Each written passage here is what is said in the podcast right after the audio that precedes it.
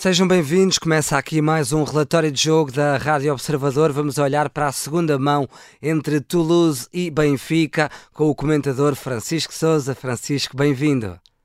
Obrigado, eh, Diogo. Foi eh, de facto um jogo entre Toulouse e Benfica que teve emoção até ao final e que podia muito bem ter caído para o lado francês. Esta segunda mão tivemos mais 90 minutos. Da primeira, o Benfica trazia a vantagem de 2-1, um gol conseguido aos 90 mais 8 nessa primeira mão no Estádio da Luz, em Lisboa. E a verdade é que acaba por ser esse gol aos 90 mais 8 a fazer toda a diferença num jogo de 180 minutos, em duas mãos, onde nesta segunda mão, e vamos olhar, Francisco, aos primeiros 45 minutos, um jogo algo atabalhoado de parte a parte, sendo que o Toulouse acabou por ter um ligeiro ascendente sobre a equipa do Benfica.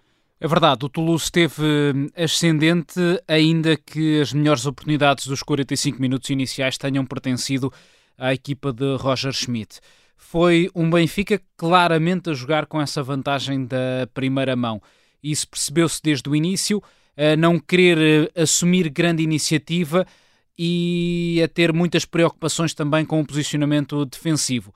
O Toulouse no mesmo registro tático da primeira mão, jogando na fase ofensiva em 3-4-3 e protegendo-se em 5-4-1. Foi conseguindo algumas boas combinações, eh, tanto a partir do flanco direito, como também utilizando o poder de condução e associação de Geboru, que já tinha sido um dos bons destaques na partida da semana passada. O Benfica foi começando a, a chegar perto da, da, baliza do guarda-redes Guillaume Rest, um dos bons nomes já agora a apontar nesta equipa do Toulouse. Ao minuto 24, um excelente lance do Neres a partir do lado esquerdo, com o Rafa a não conseguir a finalização, bem enquadrado na grande área. Depois da meia hora, mais uma situação para os encarnados, isto depois também de algumas ameaças, embora sem demasiado perigo da equipa francesa, com o Di Maria a aparecer na área e o desvio sair muito perto do poste direito da baliza dos gauleses, um lance trabalhado a partir de Alexander Bay, também com um desvio ainda do, do Tengstedt, uhum. e a melhor oportunidade acabou por ser já na, na parte final, mesmo em tempo de compensação, num lance que é bem trabalhado a partir de Di Maria, com uh, um movimento uh, de simulação do Rafa que atrai um jogador do Toulouse e permite que se abra espaço para uma entrada surpreendente do António Silva, que acabou por acertar no guarda-redes francês. Foi sem dúvida o melhor lance dos primeiros 45 minutos. Um Benfica que não forçou muito, mas mesmo assim podia perfeitamente ter marcado. O Benfica, como percebemos agora também nesta tua primeira análise, acorda tarde com esse remate praticamente a acabar a primeira parte, sendo que foi um Benfica, e tu já o frisaste aqui, que jogou muito com esse resultado da primeira mão, com o 2-1, e a verdade é que nesta primeira parte ainda, a equipa do Toulouse tem duas lesões forçadas, tem duas baixas na defesa, primeiro o Moussa Diarra e depois o Michael Dessler, aos 23 e aos 30, num espaço de meia hora a equipa do Toulouse perde dois defesas por lesão e nem isso fez com que o Benfica pudesse catapultar-se no terreno. Continuou muito recuado e teve essa única ocasião do António Silva. Aquilo que te pergunto é: Roger Schmidt acusou aqui alguma falta de ambição? Eu acho que foi excesso de pragmatismo. Uh, podemos aqui chamar de falta de ambição, sobretudo pelo que aconteceu na segunda parte. Aí sim vi falta de ambição, vi uma equipa sem ideias e até com o treinador a reforçar o meio-campo demasiado tarde para tentar ter bola, o que acabou por não sortir efeito ainda assim, porque me parece que tanto as entradas do Orsnes como do Kokchu, eh, se a do norueguês acabou por se calhar ter impacto para ajudar a defender, já do Kokchu foi demasiado tardia, numa fase em que o Toulouse continuava a insistir a carregar, mesmo que de forma mais desesperada, ainda assim a ameaçar seriamente a baliza de Trubin. Diria que hum, foi um Benfica hum, que não uh, quis aproveitar ou fomentar sequer as situações que tanto gosta a campo aberto e a ideia de Roger Schmidt ao lançar um ataque tão móvel era essa, uhum. mas não houve essa capacidade das águias explorarem para esse efeito. Falavas em alterações, falaste de duas, a do Orsnes primeiro aos 68 e o Cockchu já nessa fase tardia aos 85, mas antes, no reatar da segunda parte, o Benfica, neste caso Roger Schmidt, mexe por duas ocasiões, faz uma troca por troca com o Tengsted a sair e entrar Artur Cabral, e depois há aqui uma substituição na esquerda que dá a ideia que não foi muito bem conseguida. O Morato faz uma primeira parte, sabemos, o Morato também não é propriamente um lateral, aliás, não é mesmo lateral, não enche as medidas, mas o Carreras também não entra bem. Sim, o Morato ficou exposto ao 2 para 1, um, sobretudo porque a equipa estava a conseguir ligar bem o lateral. Primeiro o Dessler, depois o Kamanzi, eh, com o Donum, fazendo movimentos al alternados e isto acabou por criar alguma complicação,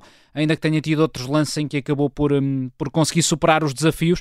Mas como dizias, o Carreras teve uma entrada desastrada, perdendo vários duelos, com passos falhados, situações também de jogo aéreo em que acabou por demonstrar aqui também inferioridade face aos adversários.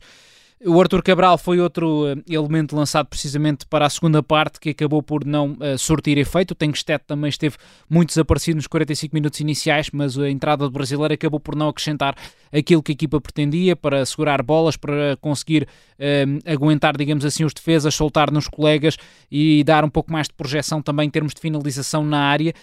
E o Toulouse cresceu, um, assumiu mais o jogo, assumiu mais o risco, com cruzamentos perigosos também e muita chegada, desde logo, com médios que se disponibilizam para atirar, quer na meia distância, quer também podendo criar impacto na chegada à área.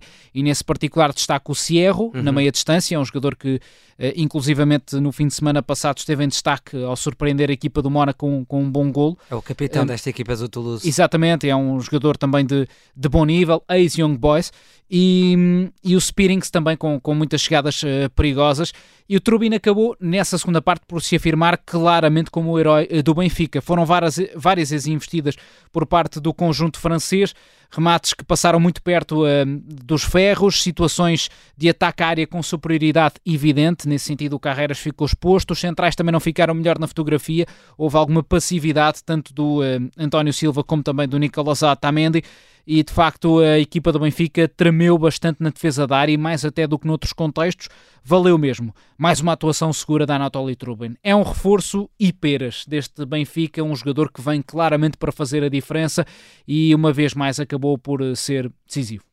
Acaba por ser decisivo, até porque é um dado estatístico que vale o que vale, para o bem e para o mal, mas o Benfica, nas provas da UEFA, sofria golos há 10 jogos consecutivos e foi de resto a primeira vez esta época que o Benfica acabou por não sofrer qualquer golo em provas europeias, ou seja, num empate pouco conseguido por parte do Benfica, que tu aqui já o sublinhaste, ressalva-se aqui este não sofrer golos, em que Trubin sai logo à cabeça como herói, ou seja, dentro do mal há aqui algo até relativamente positivo Benfica sem sofrer golos. É verdade, e não sofre golos muito à conta de Trubin e da falta de pontaria do Toulouse.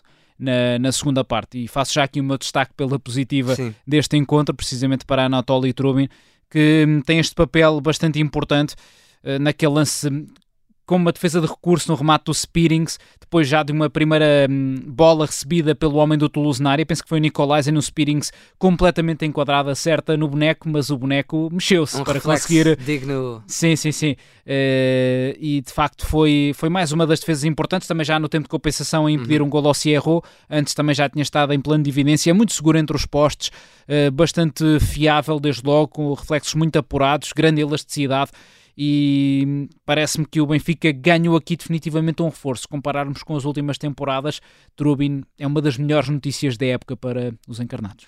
Ora, avançando também já para o positivo e o negativo, a nota mais e a nota menos, começando pelo positivo, o mais, o que é que consegues destacar de positivo nesta exibição do, do Benfica?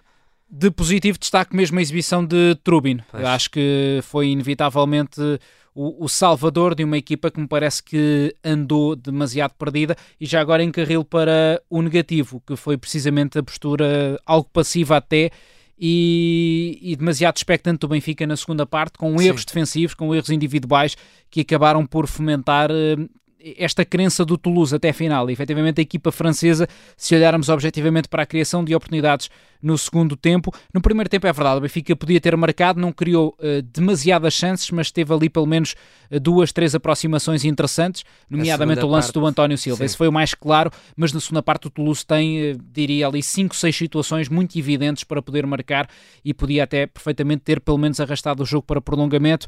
Acho que Roger Schmidt, até na gestão a partir do banco, também acabou por não estar tão afinado e, e percebeu-se isso de resto na forma como uh, lança o Cockchu demasiado tarde, numa altura em que ele sente que a equipa está Sim. a perder o controle, precisava ter mais minutos. bola no meio campo contrário, mas mesmo assim não conseguiu ganhar esse ascendente. Se tivesse entrado um pouco mais cedo, porventura ali ao mesmo tempo em que o Washington foi lançado, teria porventura trazido outra serenidade ao jogo dos encarnados. O Benfica que acaba sufocado nesta partida, mas que consegue a passagem à próxima fase, mesmo para terminarmos aqui também o teu relatório de jogo, Francisco Souza, por esta hora já sabemos que o Braga não faz companhia à equipa do Benfica, já sabemos também os possíveis adversários da equipa aqui em, no concreto da equipa do Benfica: West Ham, Brighton, Rangers, Atalanta, Liverpool, Villarreal, Slavia de Praga e Bayer Leverkusen. Daqui, quais é que não devem sair de todo? Definitivamente Liverpool, Bayer Leverkusen. E já agora há aqui outros nomes que me parecem bastante traiçoeiros. Destaque aqui Brighton. A uhum. Atalanta é uma equipa que também pela forma como joga, com as marcações ao homem impiedosas, com os uh, três defesas, Uh, mas podendo alternar e mudar o esquema tático durante o jogo, pode ser uma equipa muito complicada mesmo para o Benfica de Roger Schmidt. Portanto, temos aqui quatro equipas que eu diria que são claramente a evitar, sendo que há duas de proa. Liverpool e Bayer Leverkusen. Essas duas ameaças com que o Benfica terá que ter cuidado na próxima fase. O Benfica empatou a zero no sul de França, em Toulouse, mas conseguiu passar no agregado de duas bolas a uma. Segue em frente na Liga Europa, versão 2023-2024. Francisco, obrigado. Obrigado, Diogo.